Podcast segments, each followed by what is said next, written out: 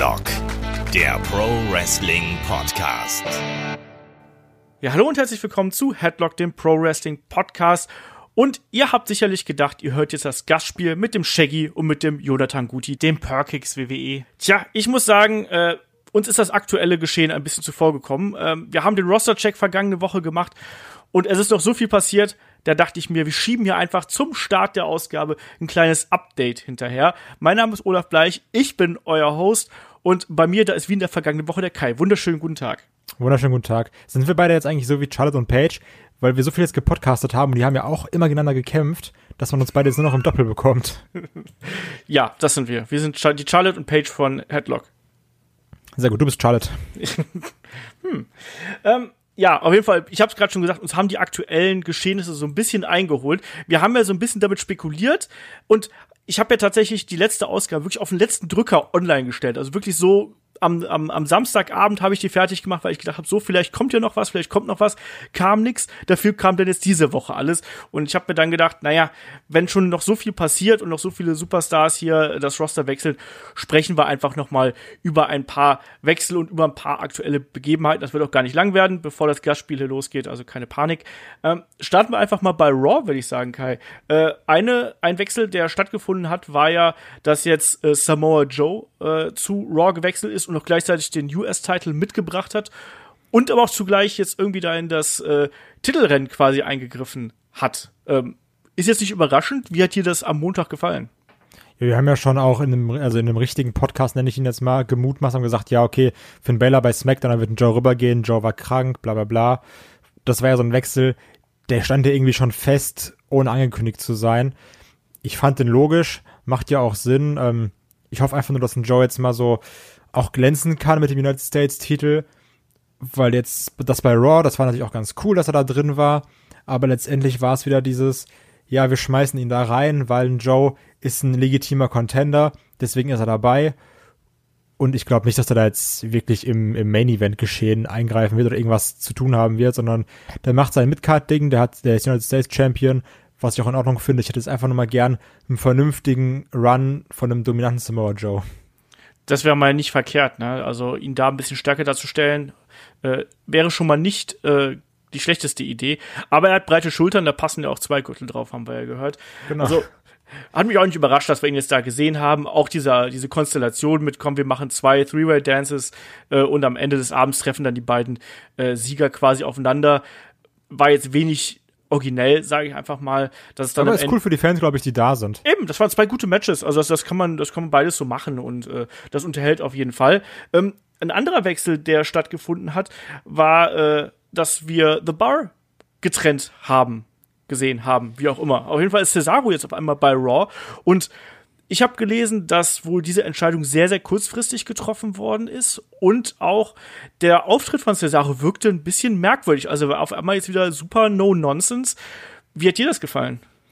Ähm, ja, also ich war erstmal überrascht, wie Cesaro ist da und ich, du hast halt wirklich gemerkt, Cesaro so, das ist so dieser, dieser Indie-Wrestler für mich, wo du sagst, ja, also der hat jetzt keinen Charakter, aber das ist ein geiler Wrestler. Mhm. Und äh, dann ist ja, was kann der? Ja, der kann halt echt gut wresteln. und in den Indies ist das ja auch cool, das reicht da ja auch, aber jetzt so bei der WWE hast du, also ist dieses Gimmick keine Möglichkeit zu sagen, der ist einfach ein guter Wrestler, weil da sind halt sehr viele gute Wrestler. Ja. Und ähm, ich habe jetzt wieder gemerkt, und dieses The Bar-Ding, da ist nicht viel anderes, außer eben, dass er ein sehr guter Wrestler ist. Und das ist so ein bisschen dieses Problem. Das dann auch gemerkt, dann ist halt auch diese äh, The Bar-Fingergeste und also es ist halt komisch, wenn jemand vom Tech-Team getrennt wird und immer noch diese Tech-Team-Moves macht. Weil die sind jetzt ja auch nicht irgendwie auseinandergegangen, wie typisches Tech-Team, oh, wir hassen uns jetzt, sondern einfach plupp getrennt. Von daher, also ich, ich sehe da jetzt auch nicht so viel bei einem Cesaro, wenn ich ehrlich bin. Ich mag den super gerne, ich sehe den auch gerne kämpfen. Aber an so Cesaro-Promos brauche ich jetzt auch irgendwie nicht. Nee, ich glaube, für ihn muss man jetzt erstmal eine Rolle finden. Also diese, dieses erste Match, was er jetzt da bestritten hat, wirkte äh, der Charakterkonstellation sehr, sehr random einfach. Also er hat irgendwie so ziemlich so ein bisschen was von allem gemacht, also von seinem alten Gimmick, von seinem The Bar Gimmick und dann aber auch so no, dieses dieses äh, No Nonsense und so. Das wirkte alles so ein bisschen zu viel und ein bisschen zu überladen. Ich bin gespannt, in welche Richtung man ihn drücken wird, ne, in welche Richtung man ihn da äh, schieben wird, um dieses schöne Wort wieder rauszupacken, genau. Äh, aber einfach, weil der Typ hat eigentlich Besseres verdient, aber der braucht eben die entsprechende Rolle und die hat er derzeit noch nicht. Das wirkte alles einfach wild zusammengewürfelt, auch sein Titan schon, äh, wo er dann quasi äh, so von ihm einfach ein Bild in, in, im Rhythmus der Musik gelaufen ist. Was ist denn das? Wir hatten da einfach ein paar PNGs zusammengeschnitten.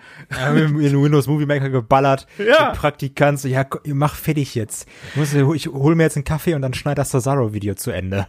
Genau das. Ähm, wer übrigens natürlich dann noch mehr über Cesaro erfahren will, hier der kleine Plug am Anfang. Äh, Shaggy und ich haben die aktuelle Ausgabe der Helden aus der zweiten Reihe eingesprochen. Ähm, und die ist jetzt auch äh, vor kurzem, genau gesagt am Freitag online gegangen. Und da sprechen wir, ich glaube, Stunde 15 oder so über die Karriere von äh, Claudio Castagnoli von Cesaro, also von WXW angefangen über Chikara und ich weiß nicht was. Also ein super interessanter Podcast, inklusive einem kleinen Shoutout von äh, Cesaro und äh, Seamus, den Chris mal von einem Jahr mitgebracht hat, den habe ich jetzt mal da reingeschnitten. Ähm, auch da gerne mal reinhören auf Patreon und Steady äh, ist der äh, da zu haben. So, auf jeden Fall wieder ein weiteres Tag-Team gesplittet, das muss man auch Ich sagen. Glaube aber auch, dass ein Seamus nicht mehr lange machen wird. Ja, es geht ja diese Geschichte rum, dass er eben auch eine äh, Verletzung oder Ja, Rückenprobleme haben soll. Probleme hat er ja Genau. auch schon längere Zeit. Der macht ja irgendwie jeden Tag so eine halbe Stunde irgendwie so Nackentherapie, nenne ich es jetzt mal. Ähm, und wie wir alle wissen, Nackenverletzungen, denk an Edge, denk an Austin, die sind dann schon sehr schwerwiegend und Sheamus ist ja auch schon, glaube ich, 41 oder sowas. Ja, ja. Also das ist eben auch die Vermutung, dass man hier gesagt hat, so komm, dann nehmen wir die eben auseinander. Vielleicht kriegt dann Seamus auch erstmal eine Ruhepause oder wird eben seltener eingesetzt. Ich glaube auch nicht, dass wir den jetzt so schnell wieder im Spotlight sehen werden. Ähm, was haben wir noch bei Raw gesehen, Kai? Also wir haben jetzt erstmal diese beiden Wechsel. Ähm, in Richtung Raw würde ich jetzt erstmal sagen, ist positiv, oder? Also grundsätzlich fürs Raw-Roster. Ja, ist gut. Also hatten ich hatte ja schon auch im, äh, ich nenne ihn wieder den richtigen Podcast, äh, gesagt, dass Raw sehr gut dasteht, was das äh, was das Talent angeht. Ja, aber wir haben natürlich auch mehrere Abgänge und vielleicht sollten wir die dann auch gleich jetzt äh, mit äh, da äh, mit einbauen quasi, weil äh, es sind ja dann auch wieder mehrere Leute zurückgewechselt. Also Andrade äh, ist ja zurückgegangen zu Andrade hat SmackDown. den Cena gemacht. Genau, ja. Ne? Und äh, Selina Vega ist auch zurück und da WWE ja dann doch anscheinend Pärchen sehr, sehr gerne zusammenlässt, ist auch ein Alistair Black wieder rüber- rübergewandert. Und äh, auf einmal ist dann auch das Take-Team von Ricochet und Alistair Black gesplittet worden. Also so gesehen hat man natürlich hier quasi so äh, Gleiches mit Gleichem so ein bisschen vergolten. Also würde ich jetzt mal sagen, jeweils zwei prominente Mitkader. Was glaubst du, wer geht jetzt aus diesem Wechsel stärker hervor? Ist das, ist das mehr pro SmackDown oder ist es mehr pro Raw? Ich finde halt wirklich gut, dass äh, Alistair Black und Ricochet getrennt wurden. Erstmal ganz grundlegend. Ein Andrade, den kann ich noch nicht, also da steht und fällt, also wie eigentlich bei allem, aber so ein Andrade steht und fällt mit dem Booking. Den hättest du jetzt auch bei Raw gut einsetzen können, den kannst du auch bei SmackDown gut einsetzen. Also das ist die Sache, ne? Von Das daher ist es in Ordnung, aber jetzt so diese, also dass das SmackDown Andrade zurückbekommen hat, ist auf jeden Fall nicht schlecht, meiner Meinung nach. Und ich bin ähm, riesengroßer Fan davon, dass Alistair Black jetzt alleine bei SmackDown ist. Und ich hoffe, dass da auch was passiert. Genau, weil wir haben ja auch schon im Vorfeld so ein bisschen gemotzt, ja, Ricochet und Alistair Black, äh, da, die sind eigentlich verschenkt in so einem Tag-Team und das Tag-Team wirkt ja auch so ein bisschen zusammengewürfelt, also nicht nur ein bisschen, sondern ein bisschen viel. Äh, jetzt bin ich mal gespannt, wie hat dir die, die Promo gefallen, die da äh, zu Alistair Black gedreht worden ist, wo er so ein bisschen über sich geredet hat. Ich muss leider sagen, ich habe ein bisschen Assoziationen mit Mojo Rawley gehabt. Ja, Ganz Ich hab- böse. diese, na, diese Promos erinnern, ich fand das ja auch so war so düster. Das hat mich an diese Bray Wyatt Promos erinnert, die irgendwo es 60 verschiedene von gibt, aber alle klingen gleich. Ja. So, ja, und das ist alles dunkel und eine dunklere Seite und hier und da, ähm, von daher erstmal abwarten. Ich meine, wir haben uns ja beschwert und haben gesagt, ein Alistair Black, der hat ja noch keinen Charakter. Von Genau. daher, ähm, kann man ja einem Alistair Black so einen Charakter geben. Und wenn jetzt ein Mojo Rawley mit äh, Kinderschminke vom Spiegel sitzt oder ein Alistair Black da mit seinem voll tätowierten Körper sitzt, dann nehme ich einen Alistair Black das auch mehr ab. Ja, na klar. Das war ja auch so ein bisschen böse formuliert jetzt natürlich. Ich meinte so in der Stilistik, weißt du, du hast einen Ja, komplett natürlich. dunklen Raum gehabt und wo er dann eigentlich nur mit der Kamera spricht quasi. Ich fand das nicht schlecht, aber mir hat da noch ein bisschen Also bei mir ist der Funke jetzt nicht 100% übergesprungen, sagen wir es mal so. Aber wenn er ein paar Typen ins Gesicht tritt, Black Mass, Knie ins Gesicht, alles gut. ja, mal gucken. Also ich finde es aber auch gut, dass man äh, hier quasi Alistair Black ein eigenes, äh, eine eigene Geschichte gibt. Ich sehe Andrade jetzt eigentlich als absoluten Anwärter auf ein IC-Belt, muss ich dazu sagen. Er hat ja äh, Finn Bella schon bei äh, Raw in der Vorwoche besiegt. Ich finde, das sollte man einfach wieder aufgreifen, lässt die beiden da Matches bestreiten. Das wird eine geile Fehde. Oder hat er verloren, ne? Gegen, gegen Finn Bella bei SmackDown. Ja, ich weiß, aber trotzdem kann man das hier noch weiter fortsetzen. Er ist ein Kämpfer. Ja, nee, aber das, das kann man ja noch wieder machen. Also, äh, das war ja auch so ein bisschen mit Selina Vega, die dann da quasi mit, äh, mit sich eingemischt hat und mal schauen, wo, wo sich das hin entwickelt. Ne? Also das war ja auch so, dass, dass da ein Andrade eigentlich vor allem deswegen verloren hat, weil es hier diese Einmischung gegeben hat und diese Fehlkommunikation zwischen den beiden. Also vielleicht kriselt es da auch ein bisschen, man weiß es ja nicht. Vielleicht kriegt er doch noch Charlotte an die Seite. Ähm, Mega. ähm, wir haben, wir haben in der Vorwoche gesagt, dass äh, Raw durch, äh, besonders durch die Tag-Team-Division, die sich jetzt so ein bisschen hervorgetan hat. Und zugleich, ähm, weil es jetzt eines der Tag-Teams, was wir da ähm, ja genannt haben, also Alistair Black und Ricochet ist jetzt aufgesplittet worden. Natürlich, es ist auch ein anderes Tag-Team auch noch gegangen, das ist das B-Team, das haben wir, glaube ich, gar nicht auf unserem Plan gehabt. Aber ähm, hat das der Tag-Team-Division, die wir ja so ein bisschen als neues Ausrufezeichen bei Raw gesehen haben, hat das der geschadet, deiner Meinung nach? Ähm, was die Match-Qualität angeht, auf jeden Fall. Weil Alistair Black und Ricochet im Ring einfach, also es macht sehr viel Spaß, ihnen zuzuschauen. Trotzdem bin ich jetzt halt nicht traurig darum, dass dieses Tech-Team aus, also dass Black und Ricochet aus der Division rausgenommen wurden. Weil du hast halt wirkliche Tech-Teams, die da drin sind und auch so als Team agieren mit gleiche Gear, gleicher Entrance, pipapo. Von daher finde ich es gar nicht so schlimm, sondern lass doch lieber die richtigen Teams, Teams, äh, die Division dominieren. Die Viking Raiders, War Raiders, Viking Experience, Viking Warriors, wie auch immer sie jetzt heißen werden, ähm, ist ja eigentlich dann nur eine Chance für die, für die NXT-Guys. Ja, also ich glaube auch, dass ne, gerade im Alistair Black, äh, glaube ich, wird das gut tun, weil der bringt eigentlich alles mit. Ich glaube, der ist auch der bessere Sprecher äh, im Vergleich zu Ricochet, also dem wird es auf jeden Fall gut tun. Die, die Tag Team Division an sich ist immer noch stark genug, weil wie gesagt, wir haben noch die Authors of Pain dazwischen. Ähm, da sind noch. das ist einfach super unwichtig. Die werden aber noch wieder zurückkommen. Die sind doch nicht unwichtig. Die waren doch, die waren doch super cool bei, äh, bei NXT hinterher. Ja, die also waren die super cool, weil die einfach gute Gegner hatten. Ja, aber die haben sie doch jetzt auch wieder. So, also die, die, die können das doch und du brauchst ja auch so ein Brecherteam dazwischen. Ja, gut, aber dafür hast du ja jetzt die Viking Raiders, War Raiders, Viking Warriors. Aber wie cool ist dann auch mal so ein Aufeinandertreffen von den Big Guys, wenn du die, die War Raiders, Viking Raiders, Viking Experience, ne? Also unser aktueller Stand übrigens äh, ist derzeit noch, also wenn wir diese Aufnahmen hier machen, ist, dass es die äh, Viking Raiders sind, aber es gehen ja auch schon wieder die äh, Gerüchte rum, dass die eventuell schon wieder Viking Warriors heißen. Das kam äh, heute quasi am Tag dieser Aufnahme auf. Mal schauen, ob uns da auch wieder die Aktualität überholt, es mal so auszudrücken. Aber ich glaube, dass man da, man hat auf jeden Fall drei, vier gute Teams bei äh, Raw, dass man da gute äh, Fäden schmieden kann, sage ich jetzt einfach mal. Also da ist äh, noch Potenzial da. Ähm, muss man einfach mal sehen, wie man die Leute einsetzt. Wenn wir gerade bei Raw sind, äh, du hast gerade einen Bray Wyatt angesprochen und ich weiß, dass da ganz viele Leute draußen scharf drauf sind zu hören, was wir denn über das neue äh, Fly, Firefly Funhouse Gimmick von Bray Wyatt denken. Was denkst du denn darüber? Liebe das. also, ganz viele haben gesagt, oh nee, jetzt so eine Kinderkacke. So, ich finde das ganz schlimm, dass Leuten Sachen nicht mal eine Chance geben. So, also das ist das, das nervt mich am meisten. Dieses, ja, ich kritisiere alles, weil ich mit allem unzufrieden bin. Wenn ich was Neues sehe, gebe ich dem aber auch keine Chance, weil ich finde das von vornherein scheiße. Ähm, es kann ja sicher auch sein, dass dieses Firefly Funhouse der größte Müll wird und dass dieser Bray Wyatt Charakter nichts kann, aber Stand jetzt, wo ich nur diese Promo gesehen habe, ähm, bin ich extrem gehypt. Ich will wissen, in welche Richtung das geht. Und ich finde diesen Bray Wyatt sogar noch viel, viel gruseliger und merkwürdiger und irgendwie ähm, unbehaglicher als den vorherigen. Weil das ist ja. so dieses, ja, ich bin halt schon sehr, sehr nett und positiv, aber ich kann halt auch durchdrehen. Also ich ja. finde das viel geiler als diesen Kult-Leader Bray Wyatt.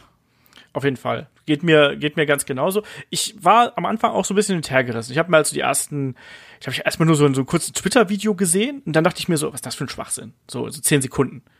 Und dann habe ich mir aber danach nochmal komplett angeschaut und so, oh, okay, da, daher weht der Wind, ne? Und spätestens, wenn er dann irgendwie sich selbst den Kopf absägt mit der Kettensäge und da steht, wir werden viel Spaß miteinander haben und die Kettensäge nochmal aufheulen lässt, so, das, das hat schon was. Also das Ding hat Potenzial, das hat äh, mich auf jeden Fall interessiert, das hat mich irgendwie äh, auf ganz positive Art und Weise dann äh, fasziniert, auf eine gewisse Art und Weise. Ähm, das ist einfach natürlich eine Möglichkeit, die man jetzt da nehmen kann. Und ich bin da auch äh, sehr neugierig drauf, was einfach dann passieren wird. Ähm, wie siehst du die Chancen äh, dieses Charakters? Also mal angenommen, der wird jetzt immer düsterer und düsterer und es wird wirklich noch eine viel, viel schlimmere Seite eines Bray White, als wir uns das jemals vorstellen können. Wie siehst du die Chancen, dass dieses Gimmick überlebt, weil ähm, es gab ja schon erste äh, Gerüchte, dass sich wohl schon die ersten Aktionäre und so dagegen äh, und Investoren, Sponsoren, dass die sich dagegen gewehrt hätten und gesagt hätten, na, finden wir nicht so cool, dass das jetzt, dass jetzt so ein Psychotyp da äh, unser, hinter unseren Kindern her ist. Ähm, was glaubst du, zieht WWE da vielleicht vorschnell den Stecker? Ähm, ich bin das einfach ganz dreist und nehme deine Meinung, weil ich deine Meinung sehr, sehr gut fand und ich damit auch 100% übereinstimme. Das ist halt wirklich so, auf der einen Seite musst du gucken, dass du deine Investoren glücklich machst und das, wenn die dann sagen, ah nee, finden wir nicht so gut, ähm, da, da rein würde ich kein Geld investieren, muss er darauf reagieren. Aber du hast ja auch gesagt, gerade mit Fox Deal am, am Horizont, so der irgendwie dann ja auch sehr gut ist für die Fee, aber auch so ein bisschen bedrohlich, weil da gesagt wird, Leute, wir wollen Ratings. Ähm, musst du ja auch mit dem berühmten, war das der Bischofsspruch? Controversy creates cash. Ja. Ähm, du musst natürlich irgendwie solche Sachen machen, weil ich bin jetzt an dem Punkt, ich habe das gesehen und schalte jetzt nächste Woche auf jeden Fall ein, weil ich wissen will, wie es weitergeht. Ja. Wenn du dann und das ist generell schon schwer, finde ich, bei einer Wrestling-Sendung, die jedes Wochenende, ach, die jede Woche läuft, dieses Gefühl zu haben. Und das habe ich jetzt gerade bei diesem Bray Wyatt-Charakter. Und das dann direkt zu, und das Gefühl haben viele, was ich gelesen habe. So, es gibt auch ganz viele, die finden das scheiße, aber grundlegend sagen viele, ich will wissen, wie es weitergeht. Ja. Und wenn du das jetzt direkt wieder killst, dieses Momentum, tust du damit auch keinen Gefallen. Nee, ich glaube auch, dass man da dann vielleicht auch mal so ein bisschen, ich sag's jetzt mal ganz hart ein bisschen Eier beweisen muss und sagen, so, wir glauben an das, was wir uns da ausgedacht haben. Ich habe auch gehört, dass da ja diverse altgediente Wrestler und Kreativköpfe, also vom Undertaker über Triple H und ich glaube glaub sogar Shawn Michaels, ich bin mir gar nicht ganz sicher, aber auf jeden Fall Undertaker und Triple H, dass die wohl auch bei der Entstehung des Charakters da irgendwie geholfen haben. Ich glaube, da muss man jetzt auch einfach mal sagen, so, dann sind halt mal die Sponsoren, Investoren, Aktionäre, sind die halt mal beleidigt. Das heißt aber nicht, dass sie gleich alle abspringen, weil am Ende vom Tag zählt ja dann doch was irgendwie, ob, dass die Kasse klingelt. Ja, genau. Und also sobald die ja mit Geld verdienen, sagen wir so, nee, war doch gut. Eben. Ja, und so, so denke ich, wird es auch drauf hinauslaufen. Ist natürlich jetzt die Frage, sorgt das wirklich für mehr Ratings? Ist es was, was jetzt den Charakter voranbringt? Hängt natürlich alles davon ab, was jetzt damit weiter passiert. Aber grundsätzlich, glaube ich, sind wir uns einig, dass es erstmal äh, eine gute Entwicklung. Ähm, jemand anders, der auch noch eine Entwicklung durchgemacht hat, nämlich äh, Gesichtsfrisur technischer Art, äh, ist Robert Root. So, der Mann mit dem Schnurrbart. Ähm, auch da, Tag Team ist gesplittet worden. Äh, hier Chad Gable und Bobby Root. Und auf einmal haben wir wieder den Heel Root und mit dem Rick Root Schnurrbart. Was sagst du dazu? Ja, also für mich ist es der Pornomann, der Pornomann Magnum Schnurrbart. ähm, ich war erst überrascht. Also ich war so, okay, warum macht, also habe ich nicht verstanden, aber ähm, ja, ich fand es erstmal unterhaltsam. Also ich meine, er hat ja nicht viel gemacht. Und die Promo war auch so, ja, okay, ich bin jetzt halt böse und Chad Gable hat mich immer zurückgehalten. Das war ja seit 0815. Ja. Ähm, ich fand dann da eher auch äh, das Selling durch die Kommentatoren sehr witzig. ist auch so, ähm, also Corey Graves kann man ja halten, was er will, aber der bringt schon diese Heels oder so, bringt er häufig sehr gut rüber. So als, als, als blinder Fan, so ja, und der ist so toll und hier und da und das kann er. Ähm, also ich, ich weiß, ich glaube jetzt nicht, dass, dass ein Robert Root die äh, Welt verändern wird. Aber also mein Problem ist jetzt, ich sehe den jetzt gerade eher so als als Comedy-Ding, aber er ist ja kein Comedy-Charakter gerade. Nee. Das ist mein Problem ich hoffe einfach, dass der jetzt hier wirklich eine solide Heal-Rolle in der Midcard abgeben kann. Der Aber kann mit, dem, mit dem Schnürres? Ja, natürlich, gerade mit dem Schnürres. Ich zitiere äh, Corey Graves, es braucht einen großen Mann, um einen so großen Schnurrbart zu tragen.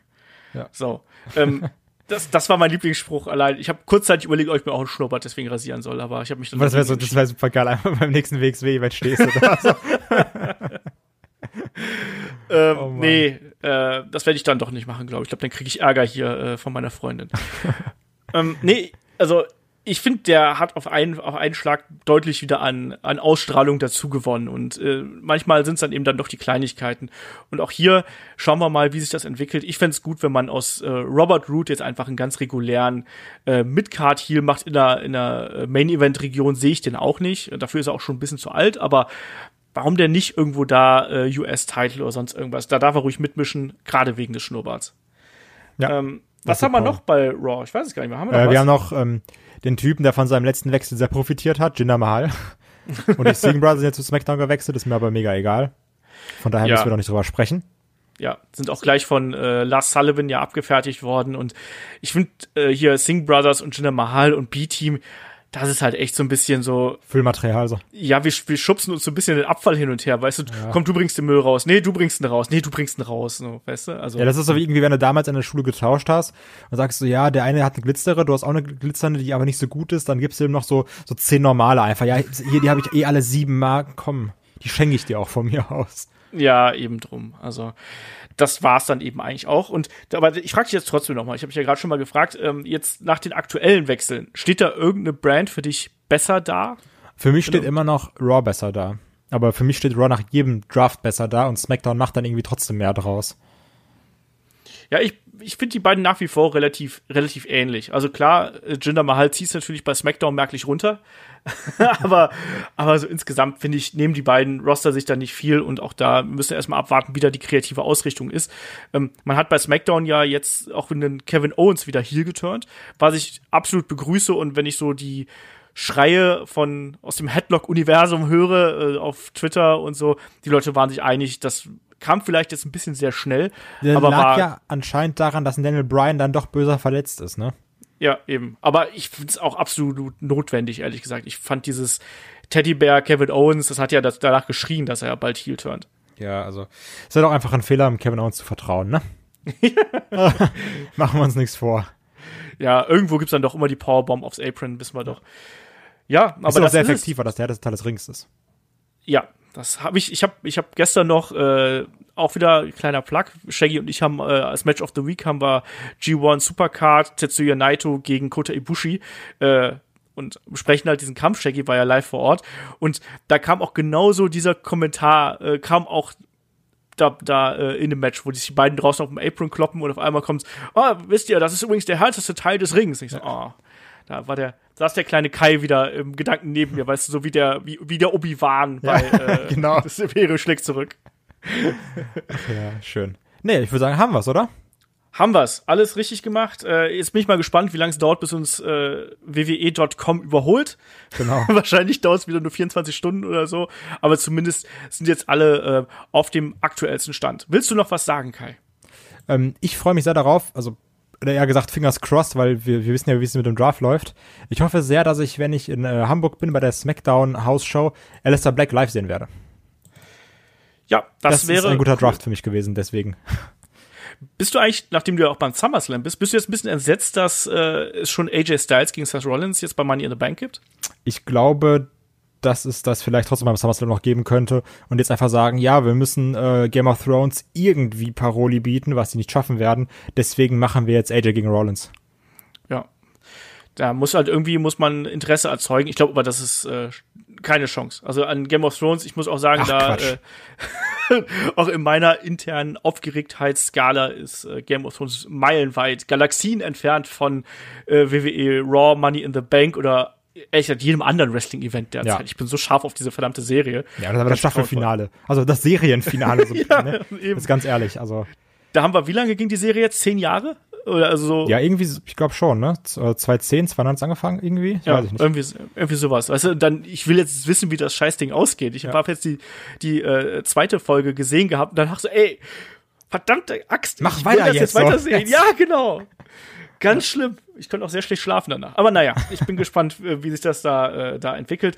Ähm, und von mir hier noch mal zwei kleine Hinweise natürlich. Äh, gerne natürlich Fragen an uns einschicken. Ne? Der Shaggy ist äh, in der nächsten Ausgabe dabei und er ist äh, durstig nach Fragen. Also schickt uns die möglichst schnell rein, weil wir nehmen die aktuelle Ausgabe schon jetzt am Montagnachmittag auf. Also äh, direkt raushauen, sobald ihr diese Nachricht hier gehört habt. Es ist äh, wichtig und dringend. Äh, Frage.headlock.de, Facebook, Twitter, überall ballert uns gerne zu. Und das nächste Thema ist übrigens der Macho Man Randy Savage, über den wir mal sprechen werden. Also wieder ein Held der 90er, ähm, den wir hier im Personality Podcast irgendwie bedenken. Und was haben wir noch? Genau, wenn ihr uns mögt, schaut gern bei Patreon und bei Steady vorbei. Da ist aktuell ähm, der Podcast über Cesaro online. Wir haben äh, das äh, aktuelle Gastspiel mit Sebastian Hollmichel, äh, Kommentator von äh, WXW, der über Gott und die Welt und New York und Penisse und ich weiß nicht was alles spricht. Also sehr absurd, auch über Bray Wyatt. Was darf man im Wrestling, was darf man nicht? Ähm, darüber diskutieren wir da. Ähm, und plus äh, die nächste Ausgabe von Headlock Cross Radio Nukular befindet sich ebenfalls in der Mache. Die gibt's dann auch in den nächsten Wochen. Also freut euch da drauf äh, auf Patreon und Steady. So, genug geredet. Kai, ich würde sagen, Dankeschön, dass du dir hier nochmal Zeit genommen hast, mit mir ein bisschen zu quatschen. Sehr gerne. Und damit übergebe ich äh, an die Kollegen vom Gastspiel, nämlich an den Shaggy und den Jonathan. Und euch viel Spaß dabei. Macht's gut, bis nächste Woche. Tschüss. Viel Spaß. Ciao.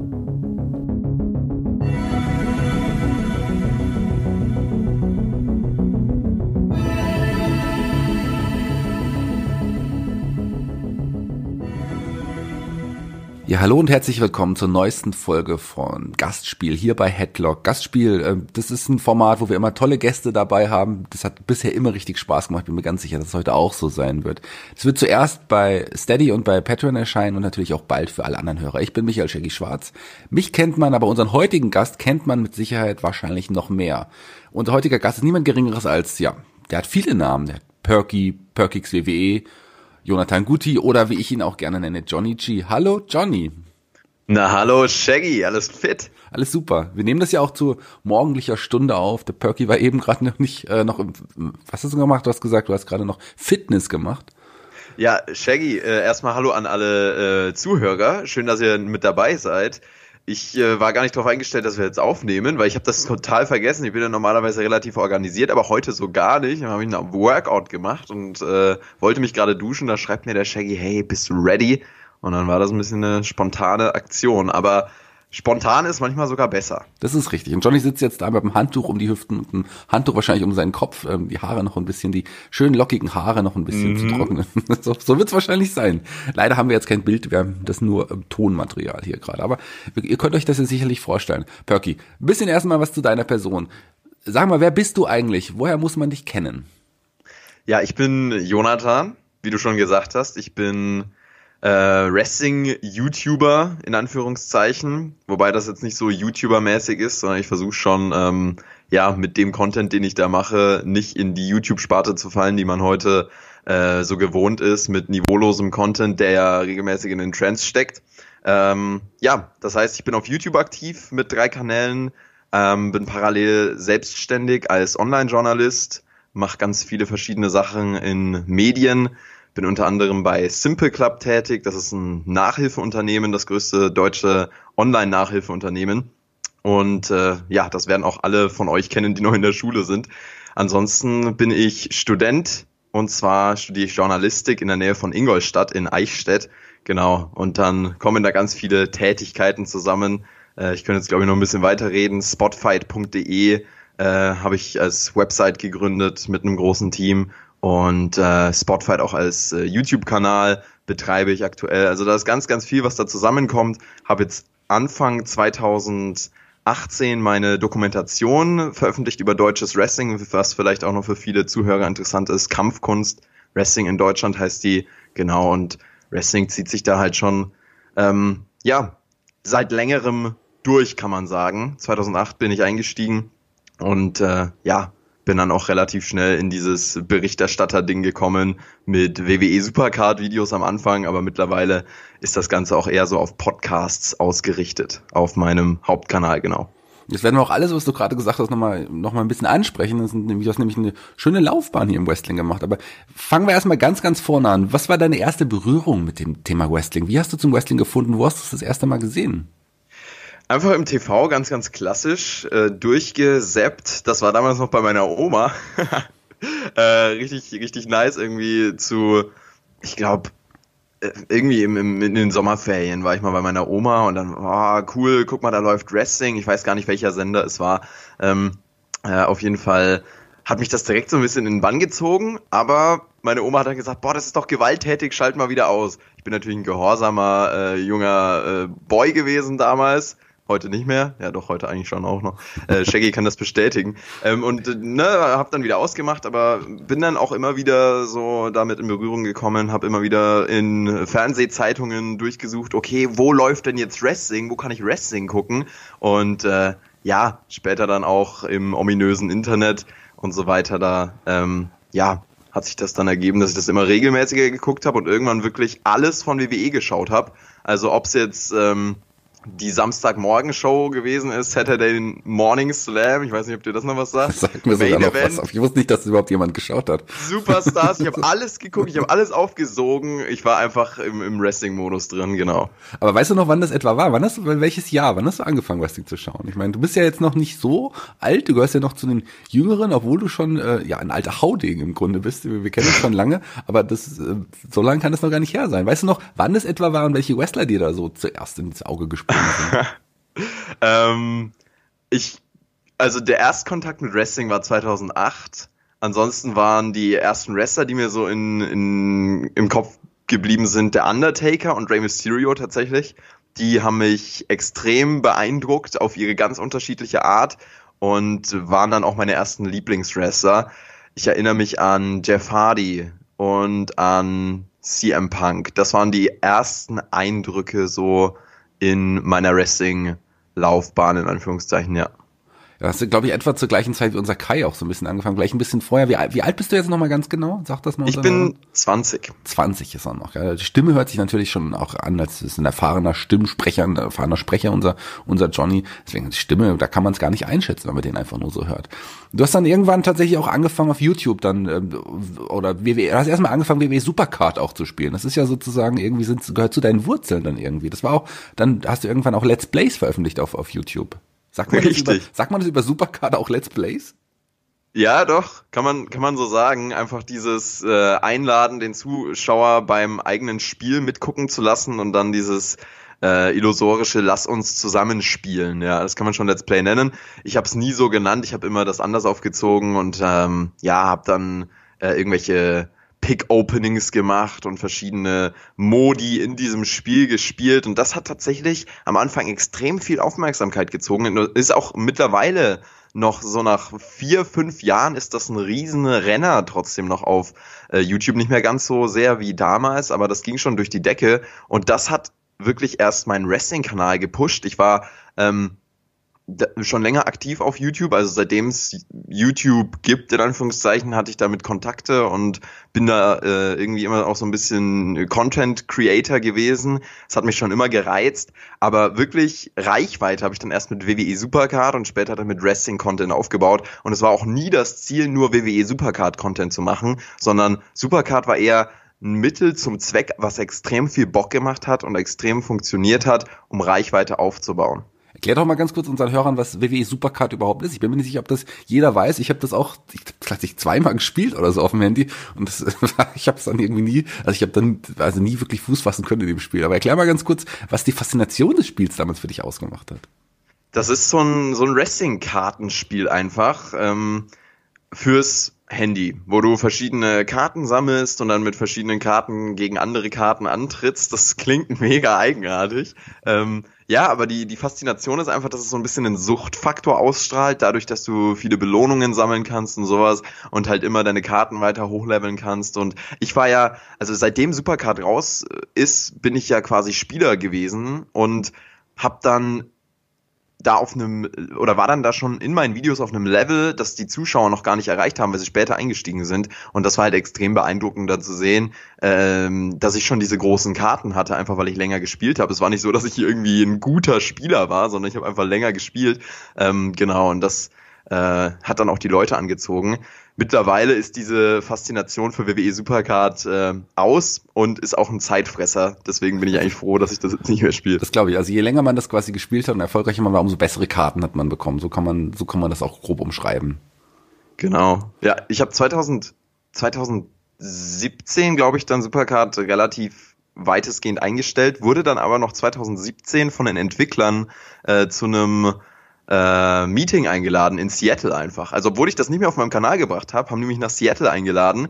Äh, in, also 2K war das auch, äh, die ja die WWE 2K äh, Games Reihe auch machen und äh, haben mich dann dahin bestellt zum WWE Supercard Meeting mit Cat Daddy Games, das sind die anderen Entwickler und äh, ja, das war schon spannend, obwohl ich kein Supercard mehr gemacht habe, verbinden die mich trotzdem die Entwickler mit diesem Spiel äh, als der größte deutsche WWE Supercard YouTuber. Mittlerweile bin ich das nicht mehr, sondern ist das mein Podcast Kollege der Björn, der Edeljobber auf YouTube Genau, aber das, das ist ja immer noch macht, genau.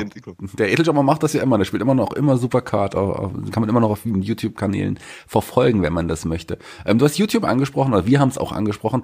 Du hast gesagt, du hast vor dem Wrestling schon da aber auf YouTube auch ein bisschen was gemacht. Was, was war das denn zum Beispiel? Das wusste ich gar nicht. Ähm, das war ganz, ganz verschiedener Stuff. Ich habe zum Beispiel tatsächlich DJ-Videos gemacht. Ich war damals, äh, das war so ein bisschen so ein Hobby von mir. Ich habe einen DJ-Controller gekauft und habe dann verschiedene, verschiedene Remixes äh, hochgeladen. Die waren alle ganz, ganz schrecklich und scheußlich. Äh, das wäre so eine Sache. Ansonsten habe ich damals auch schon relativ viel mit Gameplay gemacht, also Let's Play-mäßig. Genau. Findet man diese, diese Remixe noch irgendwo auf YouTube? Findet man die findet man nicht mehr. Schade. Ich könnte mal schauen, ob die noch irgendwie auf dem Channel drauf sind. Ich glaube aber nicht. Also öffentlich auf keinen Fall, privat eventuell. Was war das denn für ein Controller? Weißt du, weißt du das noch? Ich kenne mich, ich das bin ja auch DJ, von daher.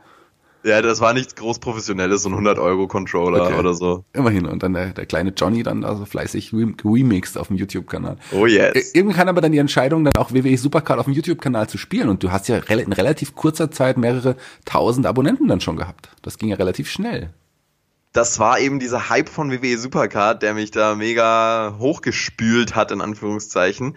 Ähm, ja, und äh, da war auch ganz, ganz viel Glück dabei, zur richtigen Zeit am richtigen Ort zu sein und genau dann einzusteigen mit einem Hype, obwohl es noch gar kein Hype war und dann mit dieser Hypewelle hochzuschwimmen. Ähm, ja, und das hat echt richtig für Reichweite gesorgt, äh, war echt heftig.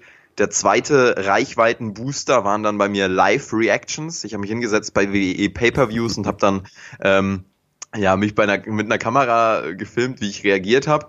Das war auch ganz, ganz schlimm, das mache ich jetzt auch nicht mehr. Aber das waren alles so Sachen, also einmal WWE Supercard und dann noch die Live-Reactions. Das waren wirklich die zwei Hauptzugpferde auf meinem Kanal, die dann auch äh, dazu geführt haben, dass ich jetzt fast die 100.000 Abonnenten knacke.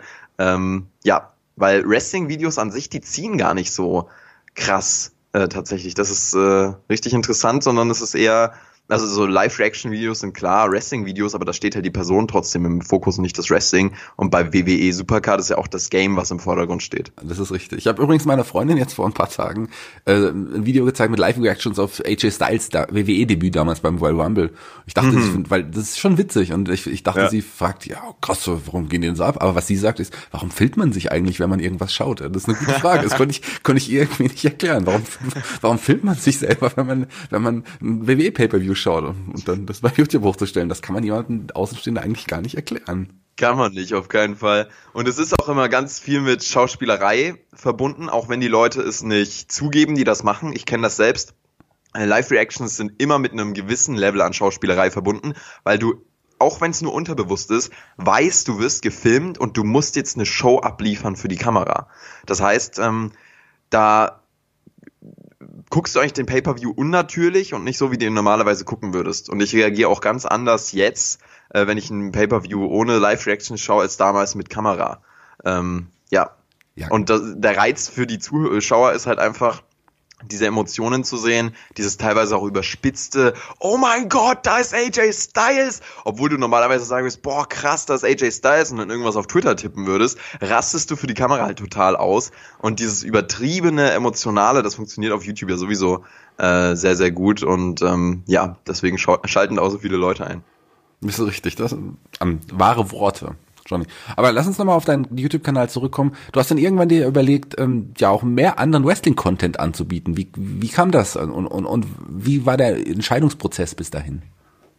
Ähm, der war schon existent, als ich angefangen habe mit WWE Supercard. Ich hatte nämlich eigentlich Bock, äh, einen Wrestling-Kanal zu machen und hatte da schon auch Pläne, irgendwie da Wrestling-Videos zu machen. Das hat mich mega ähm, begeistert, auch Wrestling damals so zu meiner Passion auch geworden und ich wollte darüber reden.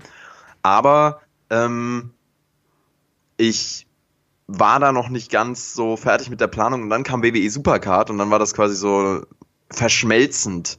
Das heißt, ich wollte Wrestling machen auf YouTube, einfach weil ich auch keinen äh, im Umfeld hatte, der irgendwie mit, mit, mir darüber geredet hat. Und dann, ähm, ja, bin ich äh, mit WWE Supercard durchgestartet und habe dann nach und nach Wrestling immer mehr integriert in den Kanal. Und das war ein super Übergang, das hat toll funktioniert. Das war ja damals auch noch nicht Spot, Spotify. Das äh, war ja damals noch WWE News Genau. oder, oder wie, wie hießen deine Kanäle damals? Mein, mein Hauptkanal Perkix WWE, das war der Anfang. Mit dem bin ich gestartet 2013 oder 14, weiß ich gar nicht mehr. Und ähm, habe dann nach zwei Jahren Perkix WWE immer mehr auch Wrestling-Videos gemacht und habe dann aber gemerkt, okay, eigentlich will ich berichten über das, was aktuell in der Wrestling-Welt geschieht. Ich war damals schon so im Kopf der Journalist, äh, obwohl ich da 16, 17 war oder ja, einen zweiten Kanal gegründet mit dem Namen Wrestling News Deutschland und der wurde dann 2017 umbenannt auf Spotfight. Ähm, genau. Und äh, Spotfight ist dann in Connection mit der Website eben jetzt das Wrestling News Portal äh, auf YouTube und äh, im Netz.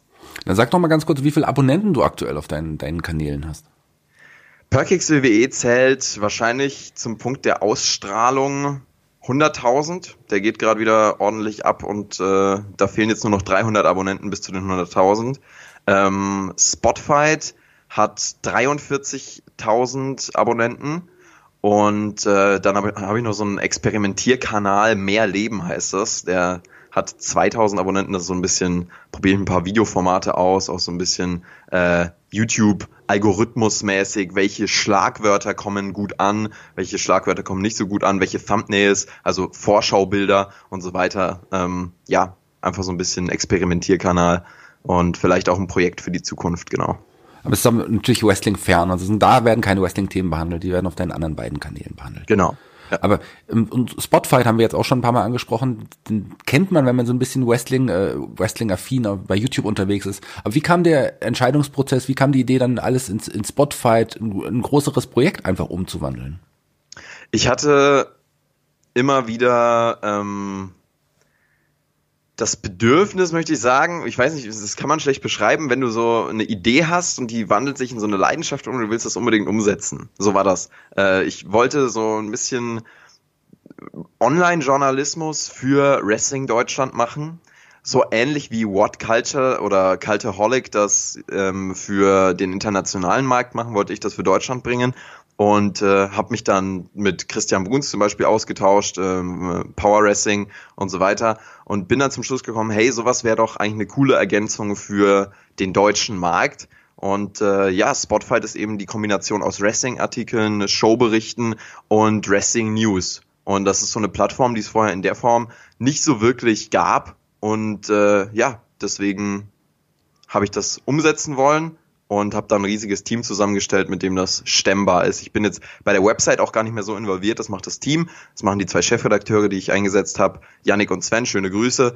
Und äh, ein tolles Team, was da dahinter steht. Ich kümmere mich aktuell eher um den YouTube-Kanal, wo wir versuchen täglich oder sehr, sehr aktuell zumindest spätestens jeden zweiten Tag Wrestling-Videos zu bringen, äh, Wrestling-News zu bringen, die Leute mit dem aktuellen Geschehen zu versorgen, mit journalistisch hoher Qualität und gut recherchiert. Janik und Sven waren noch die beiden, die du zur World Tag Team League mitgebracht hast, oder? Zum Media Center waren das die beiden? Genau, ja. Genau. Dann liebe Grüße auch von mir, da habe ich sie beide, hab ich beide kennenlernen dürfen. Ganz nette, ganz nette Menschen. Aber wie hast du denn so ein Team gefunden? Ich meine, das ist ja, Spotify ist ja ein Riesenprojekt geworden. Also wie hast du denn da dein Team zusammengestellt? Das ist ja auch nicht so einfach. Ich habe auf YouTube einen Shoutout gemacht. Äh, hey Leute, ich brauche ähm, ähm, Texter, Redakteure, ähm, Skriptschreiber für Newsvideos und ähm, Videoschnittassistenten und so weiter. Ich habe eine riesige, eine riesige Stellenausschreibung quasi gemacht. Und äh, da haben sich dann auch sehr, sehr viele gemeldet. Es waren insgesamt, glaube ich, 170 Bewerbungen.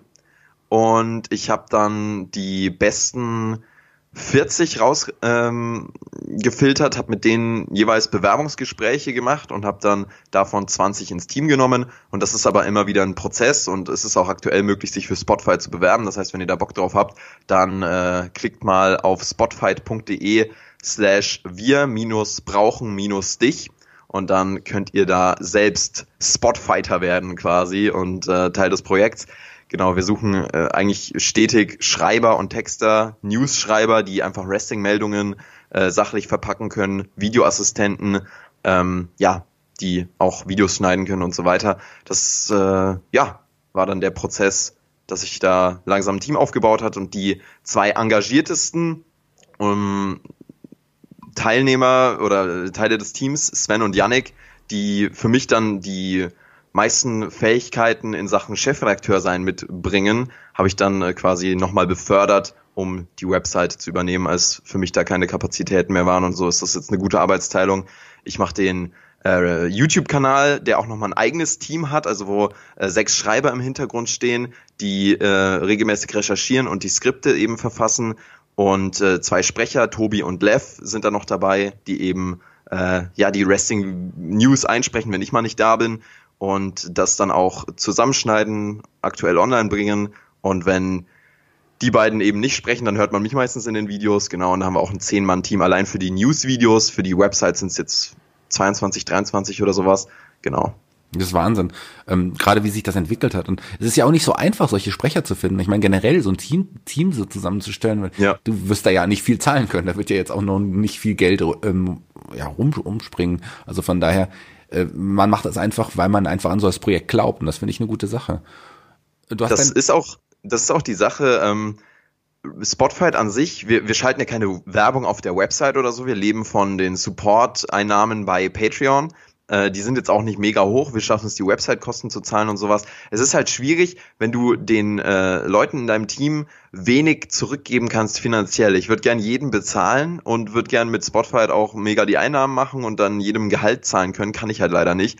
Ähm, ja, aber die machen das meistens mit Passion. Ich bin echt froh, dass wir da auch so ein geiles Team gefunden haben auch in Sachen Sprecher, was du angesprochen hast, ist es überhaupt nicht einfach, auch Leute zu finden, die eine Stimme mitbringen, die die Leute angenehm finden, weil darum geht's ja. Du weißt es, du bist, äh, hast ja auch Stimmtraining gemacht, hast ja auch eine mega angenehme Stimme und das ist schon der Fokus, ne? Wenn du wenn du jeden Tag ein Video bringst, wo Leute der Stimme zuhören, muss die Stimme auch passen. Wir hatten zum Beispiel mal einen Sprecher dabei, der von den Fans überhaupt nicht angenommen wurde, der zerrissen wurde, wo gesagt wurde, wo sind die alten Sprecher und sowas. Und jetzt haben wir ähm, mit Tobi und mit Lev zwei Leute, ihr könnt ja gerne auch mal auf Spotify selbst in, in den YouTube-Videos reinhören, die haben eine Top-Stimme. Also das ist äh, großartig. Lev ist auch Synchronsprecher professionell, äh, Tobi ist äh, im Journalismus tätig und moderiert. Also da sind schon Profis auch in gewisser Weise am Werk.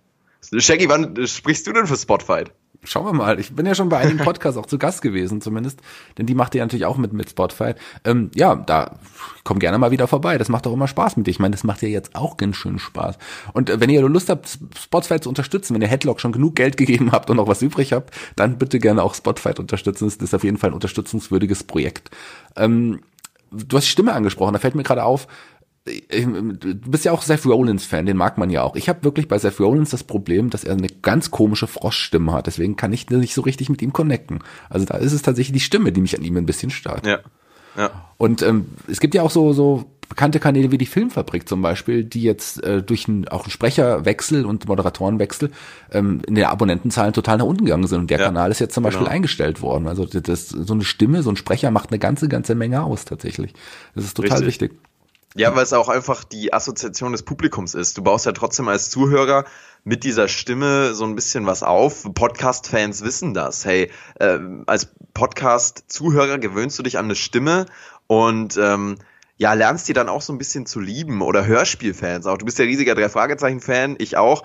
Ey, wenn auf einmal die Sprecher da ausgetauscht werden würden, das würde alles wegnehmen. Das würde alle persönlichen Assoziationen wegnehmen. Das würde wegnehmen, wie ich mir Justus Jonas, Peter Shaw, Bob Andrews von den drei Fragezeichen vorstelle. Das, das wäre einfach, das wäre der Bankrott für die drei Fragezeichen Hörspiele, beziehungsweise Bankrott gehen die nicht, aber äh, würde auf jeden Fall auch mega die, die Beliebtheit und die Popularität nach unten treiben, ne? Also Absolut. klar. Ich habe es ja geschafft, tatsächlich ähm, vor kurzem mit Justus Jonas auf der Bühne zu stehen. Ich äh, durfte bei einem Live-Hörspiel den Inspektor Cotta sprechen übrigens. Geil. Das war richtig geil. Das war echt äh, so ein, ja, ein Kindheitstraum von mir. Dann so mit Oliver Rohrbeck, ähm, aka Justus Jonas, gemeinsam auf der Bühne zu stehen und dann noch bei einem Hörspiel mitzuwirken, war toll, war Wahnsinn. Ähm, und TKKG zum Beispiel, die haben ja das Problem, dass da einige Sprecher auch schon ausgetauscht wurden. Das sind nicht mehr die Originalsprecher als, als Beispiel. Also die, die Gabi ist ja gestorben, der Karl wurde jetzt wegen ja zu hoher Gehaltsforderung irgendwie gecancelt und so weiter. Also ähm, das ist dann immer nicht so schön. Bei den drei Fragezeichen ist es natürlich bei den Stimmen geblieben. Das ist auf jeden Fall was ganz Tolles. Ein anderes Projekt von dir, was wir kurz vorhin angerissen haben, was ich gerne jetzt auch nochmal ein bisschen ausführlicher behandeln würde, ist deine großartige Doku, die du getan hast. Das war ja auch so die, die Kampfkunst. Das war so ein Projekt, wo du vorher schon wusstest, da wirst du ordentlich finanziell drauflegen müssen und trotzdem hast du es getan. Das ist ein, ein Projekt, was, glaube ich, den Wrestling Deutschland sehr, sehr gut getan hat. Sowas hat uns gefehlt. Erzähl doch mal ganz kurz, was es ist und wie es dazu kam. Kampfkunst Wrestling in Deutschland. Könnt ihr einfach mal eingeben auf YouTube. Das ist äh, eine Doku-Reihe ähm, über Wrestling in Deutschland, die ich jetzt im Laufe des Jahres 2017 gedreht habe, Anfang 2018 veröffentlicht habe. Äh, es gibt die ganze Dokumentation gratis auf YouTube. Es war immer die Herangehensweise, das gratis hochzuladen. Ähm, genau, weil eben äh, ich wollte, dass das Aufmerksamkeit bekommt. Also ich hätte es auch irgendwie verkaufen können und dann hätte es aber nicht die breite Aufmerksamkeit bekommen. Es hat jetzt 6000 Aufrufe als gesamte Dokumentation. Das ist ein bisschen wenig, finde ich, für ein absolut gigantisches Projekt. Ich habe die äh, Doku-Teile auch in verschiedenen Parts hochgeladen. Die haben ein paar mehr Klicks so, aber äh, die riesige Aufmerksamkeit, die ich mir erhofft habe dafür, äh, ist ausgeblieben, denn es war auch immer die Herangehensweise, ähm, ja, die Wrestler und auch Wrestling an sich in Deutschland äh, so zu präsentieren, dass es ein WWE-Fan versteht und dass es nachvollziehen kann, äh, mit Erzählsträngen, Stories drumherum, die ich in der Doku erzählt habe, um das äh, spannend zu halten. Ja, und äh, da habe ich ganz, ganz viele Interviews gemacht, ähm, bin ganz viel durch die Gegend gereist, habe da äh, 2000 Euro oder mehr rein investiert, ich weiß es gar nicht mehr ganz genau. Ähm, ja, und halt im Prinzip nichts mit dieser Doku verdient. Ein bisschen was kam von Leuten wieder rein, die meinten, ey, geiles Projekt, guck mal, ich unterstütze dich jetzt auf Patreon, aber das war ähm, verschwindend gering. Und äh, ja, es ging da aber auch einfach darum, eine Idee zu verwirklichen, die in mir so eine Passion war und die ich ähm, ja einfach äh, umsetzen wollte, die mich so on fire gemacht hat und ähm, ja, hat dann letzten Endes funktioniert war aber auch eine intensive Zeit. Ich habe aber auch extrem viele Leute da äh, kennengelernt und sowas, habe Freundschaften aufgebaut in diesem Doku-Filmprozess, habe extrem viel gelernt und sowas, was dann wieder diesen finanziellen Verlust äh, ja ausgleicht in Anführungszeichen. Da war aber auch nie das Ziel irgendwie groß äh, finanziell äh, Gewinn mitzumachen. Das ist auf jeden Fall eine Doku, die sich lohnt zu schauen, wenn man es noch nicht gesehen hat. Mach das nochmal den Hörern schmackhaft. Sag mal, was man so ein bisschen da darin sieht, wer da zu Wort kommt und so weiter. Ja, es äh, ist in acht Folgen aufgeteilt. Äh, wie gesagt, gibt einfach ganze Dokumentation Kampfkunst an, da könnt ihr die am Stück gucken. Ähm, ja, prinzipiell geht es erstmal darum, ja, wie sieht Wrestling in Deutschland überhaupt aus? Wie funktioniert das? Dann habe ich Außenstehende zum Wrestling mitgenommen und habe die ähm, ja einfach mal ihre Eindrücke weitergeben lassen. Wie wirkt Wrestling auf jemanden, der davor noch nichts damit zu tun hatte? Äh, genau, und äh, der Alltag eines Wrestlers, was sind die Schwierigkeiten, wie hart ist es, wie fühlt es sich an, wenn du dir die Wirbelsäule brichst und dadurch die Passion, die du hast, das Wrestling auf einmal aufgeben musst, ohne ein äh, geplantes Karriereende zu haben oder sowas. Frauen im Ring, wie hart ist es als Frau im Wrestling durchzustarten und so weiter. Das sind alles die Themen, die in dieser eineinhalbstündigen Doku äh, angerissen werden, beziehungsweise ähm, ja, thematisiert werden. Und wie bist du an die verschiedenen Wrestler oder auch Ligen rangetreten vorher? Ich meine, die wussten ja alle noch nicht, was sie erwartet. Wie hast du denn hab, denen das Projekt, Projekt schmackhaft gemacht? Mit GWF war ich schon immer cool, weil ich halt bei denen ja Backstage schon echt äh, befreundet war mit äh, Mike und Ahmed. Okay, befreundet ist ein bisschen viel, aber ich kannte die auf jeden Fall und die haben das auch gefeiert, dass ich auf YouTube über die immer wieder Vlogs gemacht habe und sowas. Äh, wenn ich zu einer GWF-Veranstaltung gegangen bin, habe ich halt auch darüber einen Vlog gedreht. Bei WXW war das ganz ähnlich. Da habe ich zum Beispiel mit Walter äh, ein äh, Wrestling-Training gemacht in der Wrestling Academy. Die kannten mich, äh, Christian Jacobi kannte ich. Und ähm, ja, dann kam da ganz viele Connections zusammen, NEW auch, ähm, wo ich auch einen Bericht vorher schon mal drüber gefilmt habe. Und äh, ja, dann waren die Connections vorher auch ausschlaggebend dafür, dass ich das dann eigentlich machen konnte. Und die Kontakte vorher mit deutschem Wrestling waren ja auch ausschlaggebend dafür, dass ich es dann machen wollte. Ja, also es hat sich alles so ein bisschen bedingt gegenseitig. Du hast ja auch ein paar äh, Ausschnitte und ein paar Szenen aus der Doku tatsächlich äh, bei mir in Fulda im, im Kreuz gedreht, witzigerweise. Ja, Interviews mit äh, Markus Holzer und, und ja, meinem Richtig. Kollegen von den Giganten und auch mit Christian Bruns von Power Wrestling. Die sind, glaube ich, im Kreuz entstanden in Fulda. Richtig, ganz genau. Wo wir gerade über Christian Bruns reden, über Power Wrestling reden, da bist du ja auch so ein bisschen aktiv. Also Power Stimmt, Wrestling. das habe ich ganz vergessen. Wie kam das? Also wie kam da das? Ich meine, du bist ja auch noch recht jung. Wie, wie sind die auf dich gekommen? Oder wie, wie kam das, dass du da plötzlich auch in der Power Wrestling tatsächlich mitgeschrieben hast auch oder auch noch mitschreibst?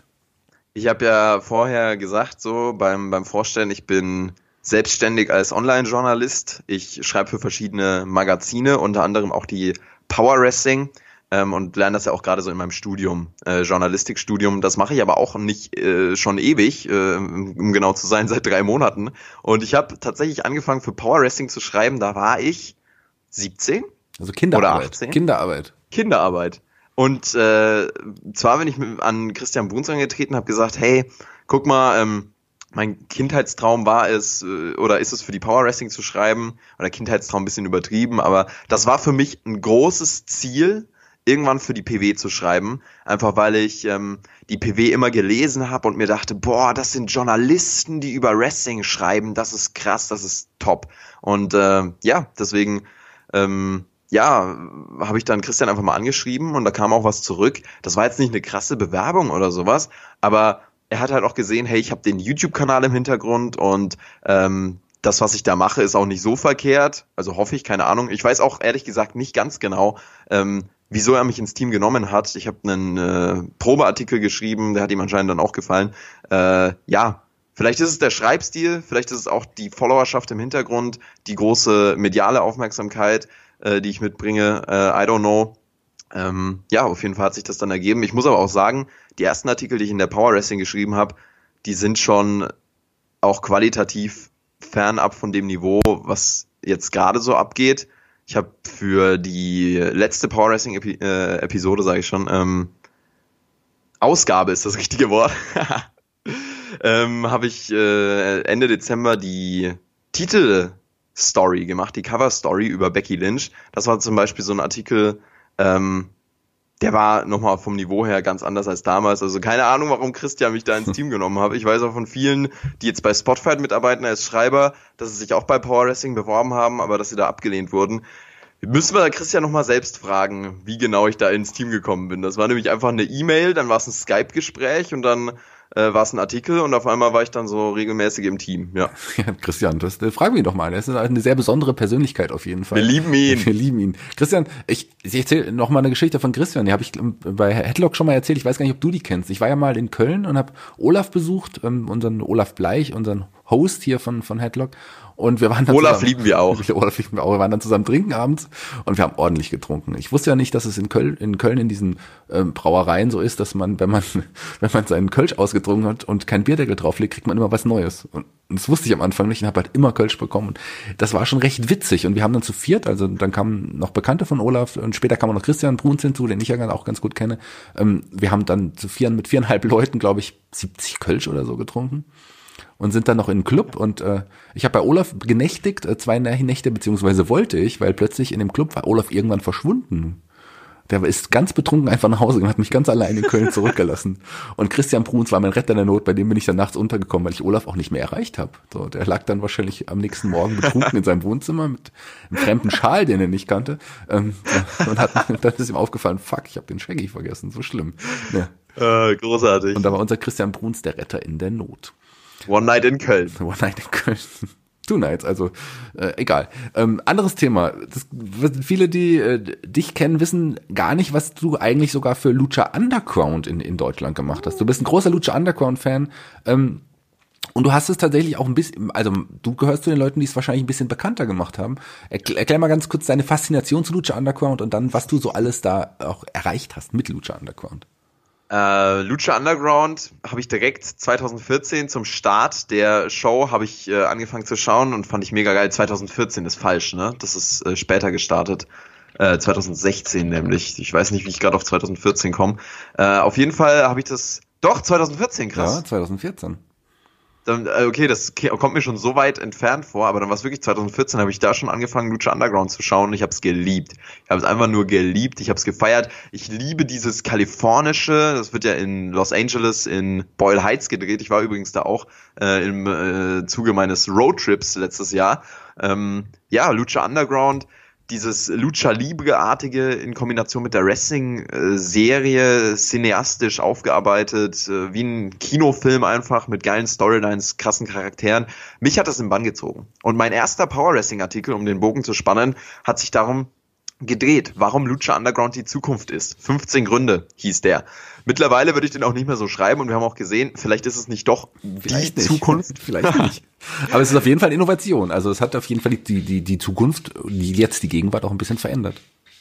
Es hatte Potenzial, das habe ich auch da äh, direkt gesehen, beziehungsweise hatte für mich Potenzial. Man hat jetzt natürlich ganz viel gemacht, dass es auch noch nischiger geworden ist. Also ich glaube schon, dass Lucha Underground das Potenzial gehabt hätte, wenn man ja, die richtigen Entscheidungen in Anführungszeichen getroffen hätte, da durchzustarten. Gut, richtige Entscheidung ist auch nochmal eine Sache äh, für sich. Ähm, ne? Und ich denke schon, dass da auch fähige Leute im Hintergrund stehen. Auf jeden Fall geile, geile Show, hat mich total unterhalten. Ich habe Reviews darüber gedreht und habe äh, Artikel darüber geschrieben.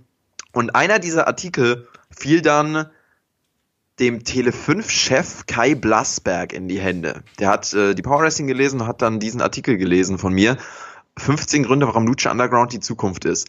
Und äh, dann war es so, dass 2017 Tele 5 ähm, angefangen hat, beziehungsweise Tele5 hatte den, den Deal mit WWE, der aber ausgelaufen ist und WWE ist dann zu Pro7 Max komplett. Tele5 hat sich so ein bisschen verarscht gefühlt und wollte eine andere Wrestling-Show bringen. Die wollten trotzdem weiterhin Wrestling haben und haben sich dann in diesen Artikel erinnert, 15 Gründe, warum Lucha Underground die Zukunft ist. Haben mich dann eingeladen nach München. Hey, ähm, ich bin Nico, einer der äh, Producer bei Tele5, hat mich dann angeschrieben, meinte, hey, ähm, guck mal, äh, komm noch mal vorbei äh, und dann schauen wir mal, wie das, äh, wie wir das, wie wir das hinkriegen. So, es geht um Lucha Underground. Ich wusste aber gar nicht, um was es wirklich da geht, was die vorhaben. So, da haben sie mir erklärt, hier, wir wollen Lucha Underground auf unseren Sender bringen, wie machen wir das? Kannst du uns äh, Teaser-Videos erstellen und so weiter? Dann habe ich quasi ähm, so Trailer erstellt, Teaser-Videos mit meiner Stimme, wo ich erklärt habe, worum es bei Lucha Underground geht, die dann auch auf den Kanälen von Lucha Under äh, von, von Tele5 geteilt wurden. Und ähm, ja, bin dann mit Tele5 quasi in Connection äh, verantwortlich gewesen für Lucha Underground äh, auf Tele5 in Deutschland, war ja vorher auf TNT Serie und dann äh, ja die deutsche Fassung auch noch auf Tele 5 äh, im Rahmen von Superstars of Wrestling war ja eine Show, wo die Lucha Underground Stars dann zu, äh, auch am Start waren mit WXW hat Tele 5 mit WXW zusammengearbeitet, das war eine geile Show und äh, ja, auch da war ich am Start. Es war bei Tele 5 immer das Mindset, hey, wir wollen irgendwann von den Ratings her auf das Level kommen, wo wir bei WWE waren. Und dann habe ich aber direkt gesagt, Leute, das ist ein bisschen viel gewollt. Lucha Underground ist zwar geil, aber ist auch so ein bisschen nischig. Deswegen hat es ja auch zu, äh, zu, zu Tele5 gepasst, weil die sind, ähm, die sind anders. Das ist auch in ihrem Motto drin. Sie, sie wollen einfach anders sein äh, und sind auch so ein bisschen so ein Spartenkanal. Und deswegen passt Lucha Underground zu diesem Spartenkanal. Nur trotzdem ist es was anderes, WWE zu senden, was dann für den Mainstream nochmal anziehender ist. Äh, und da habe ich dann direkt gesagt, ey Leute, das wird nichts, glaube ich. Im Endeffekt war es dann leider auch so und Lucha Underground wurde eingestellt. Äh, ja, aber das war eine ganz interessante Sache und Lucha Underground im deutschen Free, Free TV war ja auch eine gute Sache. Tele 5, da war wirklich das ganze Team war da so passioniert und darauf aus, auch Lucha Underground in Deutschland richtig durchstarten zu lassen. Nur die Erwartungen waren dann zu hoch letzten Endes. Aber die haben ja wirklich dran geglaubt. Also ich habe mich ja damals auch mit einigen Tele5-Verantwortlichen unterhalten darüber. Ähm, die haben wirklich an das Projekt geglaubt und haben gedacht, ja. dass sie es schaffen, wirklich die Einschaltquoten der WWE-Sendung, die sie vorher hatten, zu toppen. Aber dem war nicht so.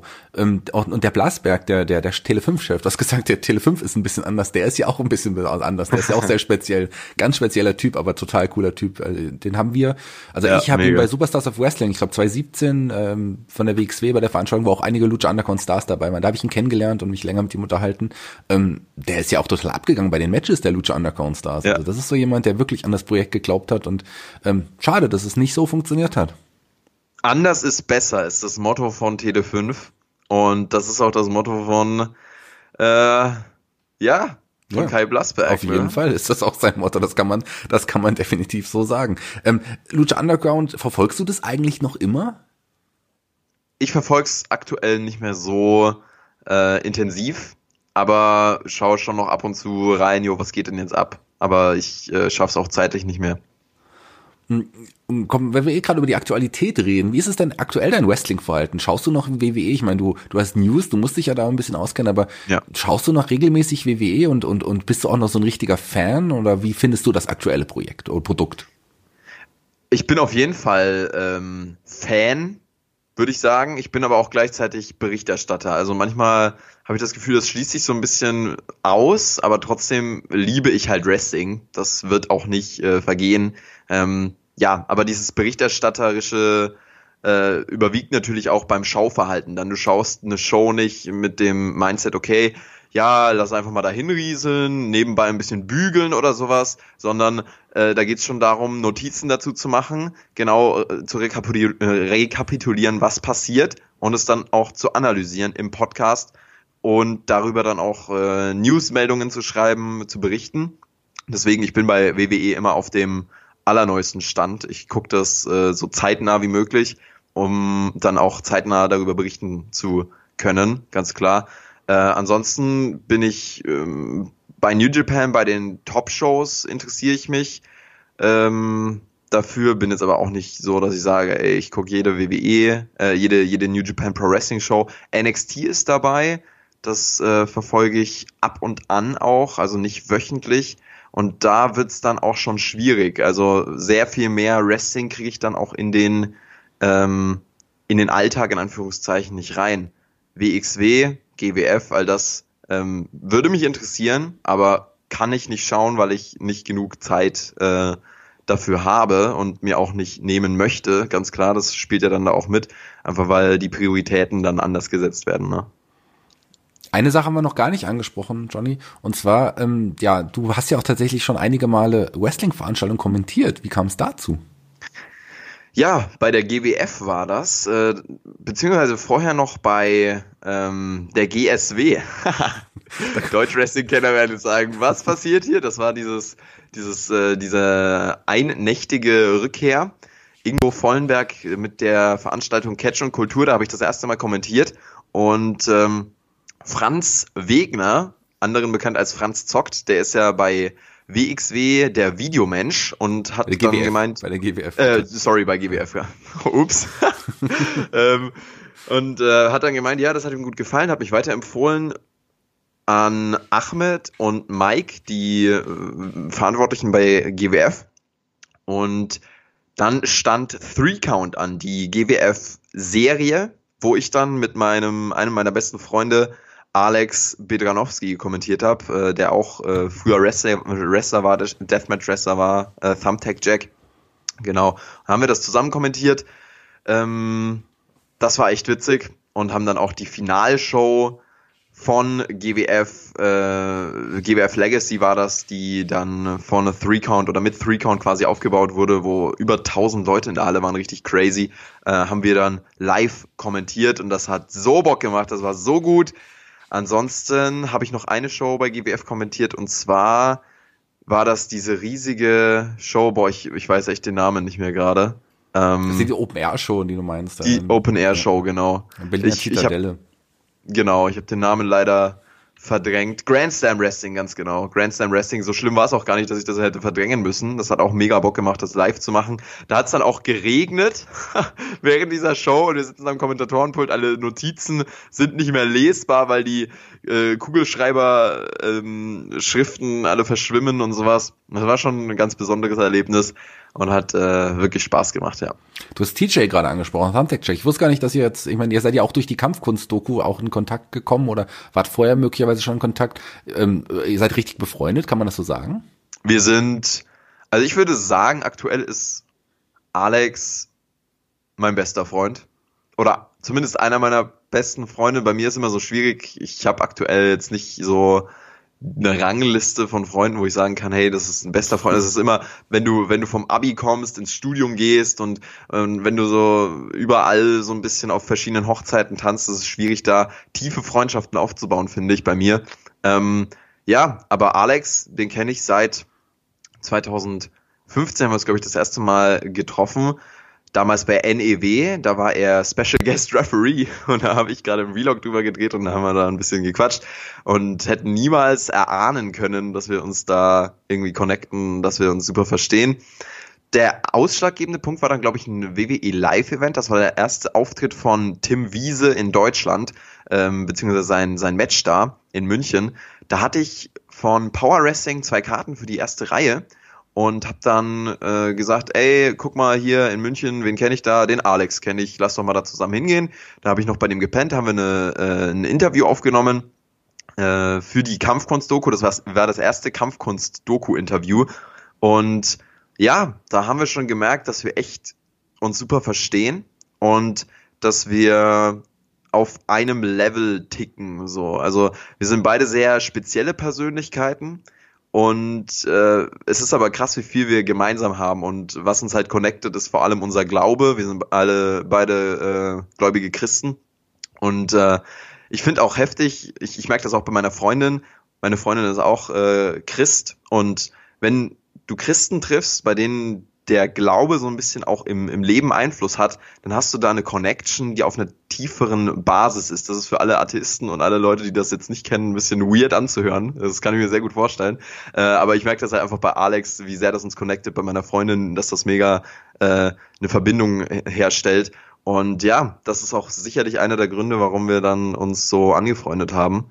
Und äh, ja, ist natürlich aktuell oder generell auch immer auf Distanz diese Freundschaft, aber ähm, ja, manchmal musst du einen Menschen nicht sehen, um mit ihm zu connecten, genau wie ein Blinder auch einen besten Freund haben kann. Ne? Also das ist ähm, über WhatsApp auch gut möglich und sowas. Ja, genau. Ja, TJ auf jeden Fall ein sehr, sehr interessanter Mensch und ähm, wer ihn nicht kennt, dem sei vielleicht mal seine ähm, Biografie ans Herz gelegt, die er selber geschrieben hat. Ähm, Meine Kämpfer hieß sie, glaube ich, ja? Meine Kämpfe.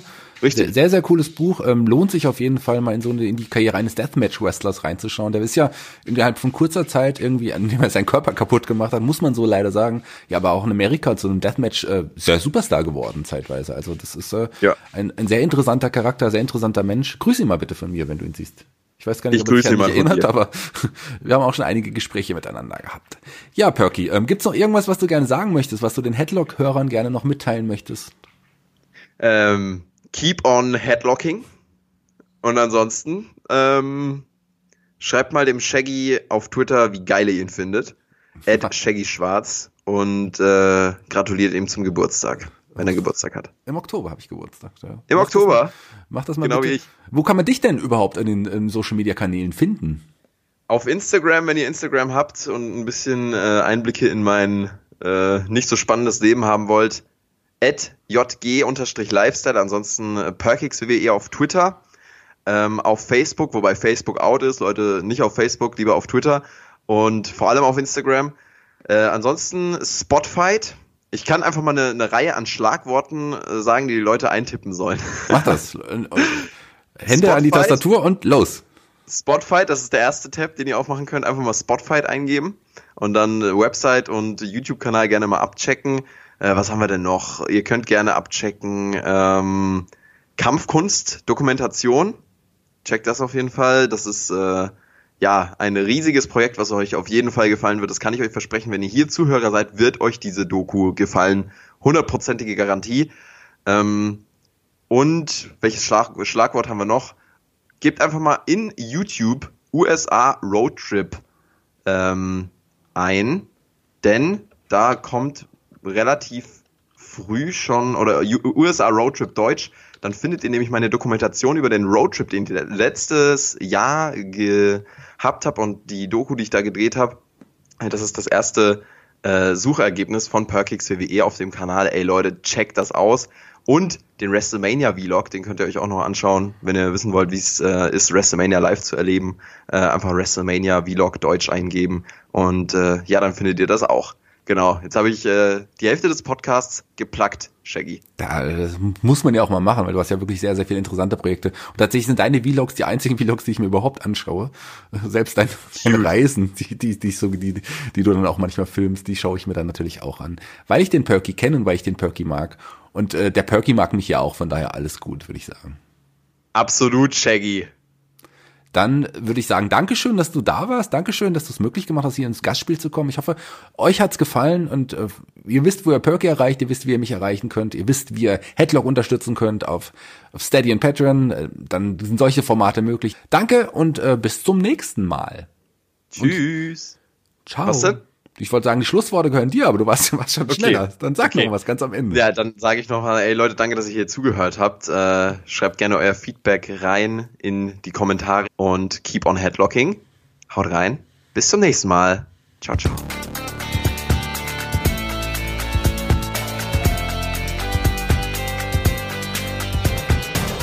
Headlock, der Pro Wrestling Podcast.